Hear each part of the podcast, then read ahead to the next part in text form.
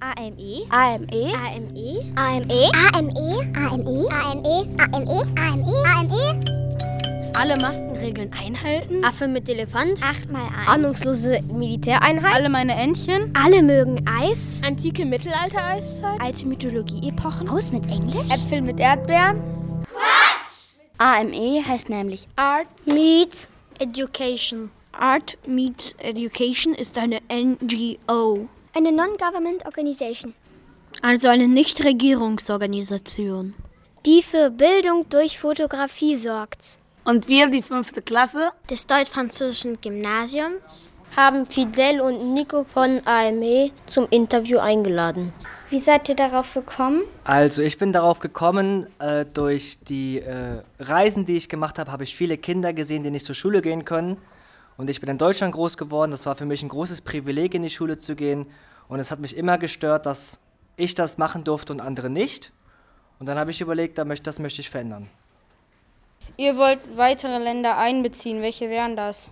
Also ganz konkret wollen wir im nächsten Jahr Kenia mit einbeziehen und da haben wir eine Kooperation mit der auch NGO Cargo Human Care und haben da uns die äh, Ortschaft Masabit ausgesucht.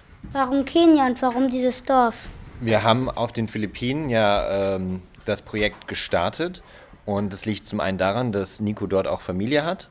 Und in Kenia wollen wir es diesmal ein bisschen anders angehen und zwar auch die Leute von vor Ort ähm, mit einbeziehen. Das machen wir halt gleich wieder auch. Nur da haben wir keine Kon Kontakte. Das heißt, um in ein neues Land zu gehen, brauchen wir auch die Kontakte vor Ort, damit das Ganze sehr autark funktionieren kann. Das heißt nicht, dass wir jedes Jahr dahin fliegen müssen als, als äh, Deutsche und dann die Workshops machen müssen, sondern dass die Leute vor Ort die Möglichkeit haben, sich selbst zu helfen.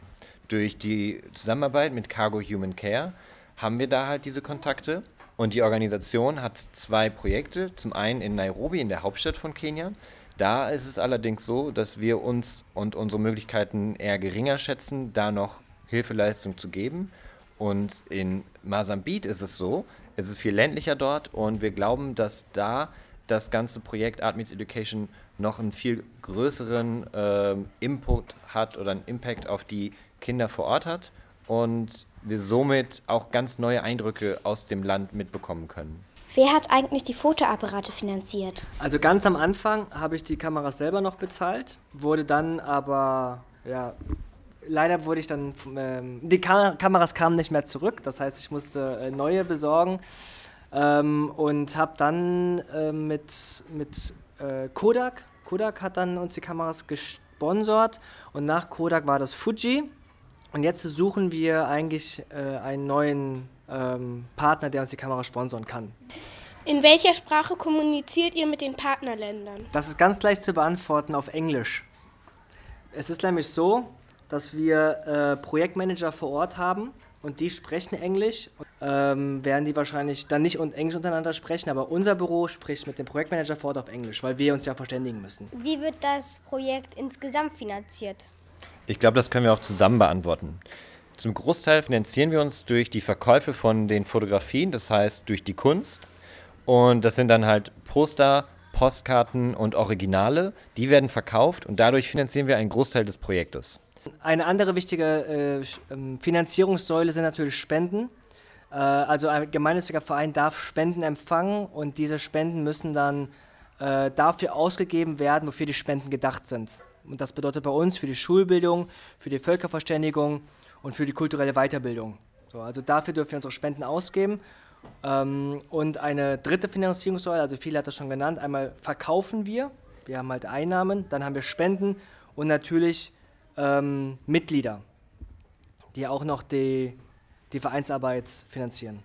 Wird das Projekt in Deutschland und in den Philippinen politisch unterstützt? Äh, definitives Nein, weil äh, also es wird politisch und religiös nicht unterstützt, ähm, weil das nichts in einer unabhängigen Bildung zu suchen hat. Wenn du Lust hast, dich zu bilden, politisch und religiös, kannst du das gerne machen. Das kannst du aber nur machen, wenn du lesen und schreiben kannst. Und deswegen ähm, halten uns da völlig raus. Also jeder soll seine Meinung, ob was er für einen Gott, an was für einen Gott er glaubt und welche politische Meinung er hat, soll er selber später herausfinden. Äh, das hat aber äh, nichts in, äh, einer unabhängigen Bildung zu tun.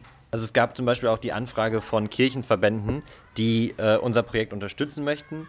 Wir möchten allerdings nicht, dass die Kirche unser Projekt unterstützt, weil wir uns unabhängig bewegen möchten. Das heißt, wir möchten nicht, dass politische oder religiöse ähm, Einrichtungen uns unterstützen in der Form und unsere Unabhängigkeit damit ein bisschen einschränken würden. Warum seid ihr speziell auf den Philippinen aktiv? Wir sind speziell auf den Philippinen aktiv, weil Nico zum halb äh, Deutscher ist und zum, halber, zum halben Teil Filipino ist. Und er ist dort groß geworden und auch hier in Deutschland und konnte dann quasi beide Welten erleben. Und ähm, da war es dann halt möglich, sehr gut das Projekt anzufangen. Wie viele Schüler auf den Philippinen sind an dem Projekt beteiligt? Äh, wir haben jetzt 47 SchülerInnen äh, bei uns auf den Philippinen und werden jedes Jahr mindestens 10 weitere in das Projekt aufnehmen. Wie viele Mitglieder hat euer Verein in Deutschland? Also unsere Mitgliederzahl ist recht überschaubar. Ich würde sagen 15. 15. Ähm, das hat damit was zu tun, dass wir die Hauptfinanzierung nicht über Mitglieder machen. Also wir freuen uns natürlich, wenn wir ein Mitglied bekommen, äh, aber ähm, unsere Hauptfinanzierung läuft tatsächlich über unseren Verkauf, über den Vertrieb und über Spenden, die wir einnehmen. Ähm, und wir haben jetzt sieben Gründungsmitglieder, die sind auch alle stimmberechtigt und das ist immer ganz gut bei einer jungen Entwicklung von einem Verein, ähm, wenn man dann dynamisch bleibt und nicht zu viele Mitglieder hat. Was bekommen die 47 Kinder am Monat? Also die 47 Kids bekommen auf jeden Fall ähm, eine tägliche Mahlzeit, das ist uns sehr wichtig. Ähm, wir gehen einmal mit ihnen äh, pro Schuljahr einkaufen, also alles an Schulmaterialien, äh, was sie benötigen. In den Philippinen ist es so, dass eine Schuluniform Pflicht ist. Das ist ja hier in Deutschland ein bisschen anders. Ähm, wir werden aber auch ähm, quasi, wenn Schulmaterial leer geht, das heißt, falls sie neue Schreibmaterialien brauchen, falls der Schulranzen kaputt geht, solche Sachen werden auch ersetzt. Das ist dann halt nicht im Monat, aber das wird dann auch davon bezahlt. Das sind so die monatlichen Kosten, halten sich so ein bisschen in Grenzen. Wir geben den Kindern auch nicht das Geld in die Hand, sondern wir gucken, dass wir das Material dafür ähm, organisieren. Das heißt, äh, wir sagen ja, ein Poster ist ein Monat Schule und die Kids kriegen dann nicht äh, die 10 Euro in die Hand gedrückt und können damit dann einkaufen, was sie wollen, sondern wir gucken, dass das gut verteilt wird, dass das an den richtigen Stellen da ist und dass wir auch dann mal als Beispiel, wenn ein Kind bei einem Ausflug nicht mitkommen kann, ähm, weil das Geld nicht da ist von der Familie, dass es dann halt aus unserem Topf bezahlt wird. Also man kann auch gar nicht sagen, dass jetzt äh, ein Monat immer 10 Euro kostet. Das ist so ein, ein Durchschnitt. Äh, ein Jahr kostet 100 Euro. Und es kann natürlich sein, dass ein Kind nicht gewachsen ist in einem Jahr und noch die gleichen Schuhe anziehen kann für das nächste Jahr. Und dann aber im übernächsten Jahr zwei Paar Schuhe gleichzeitig kaputt gehen. Ähm, das heißt, es ist sehr viel Arbeit auch für unsere Streetworkerin vor Ort, immer die Größen zu messen, immer zu gucken, ob die Uniformen kaputt sind oder noch ganz sind, ob die Rucksäcke kaputt sind. Und dann verliert man auch irgendwann so ein bisschen den Überblick, so jedes Kind kriegt jeden Monat ein, äh, jedes Jahr einen Rucksack. So. Es ist dann irgendwie, es äh, passiert dann schon, dass wir so einen ähm, Pool haben von Rucksäcken, die immer wieder neu sind und dann schaut man den Rucksack an und gibt den halt raus. Und das ist ein Durchschnittswert von ungefähr 100 Euro im Jahr. Wann wurde euer Projekt gegründet? Also das Projekt fing an äh, Sommer 2016 und äh, das ist ein richtigen Verein gegründet, äh, äh, dass, dass der Verein sich gegründet hat, war äh, Dezember 2016. Äh, und so richtig, dass der Verein, also mit richtig viel Human Power am Start ist, ist vielleicht seit zwei Jahren, dass es so richtig gut läuft und wir viele, viele Leute haben.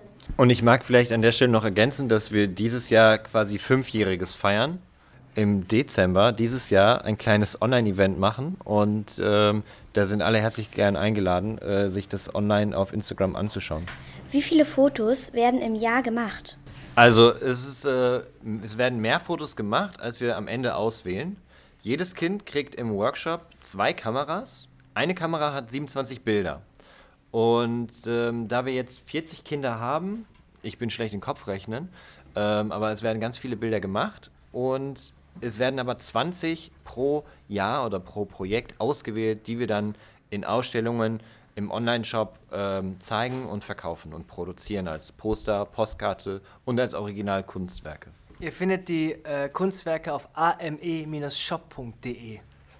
Wie viele Stunden haben die Kinder in den Philippinen Schule?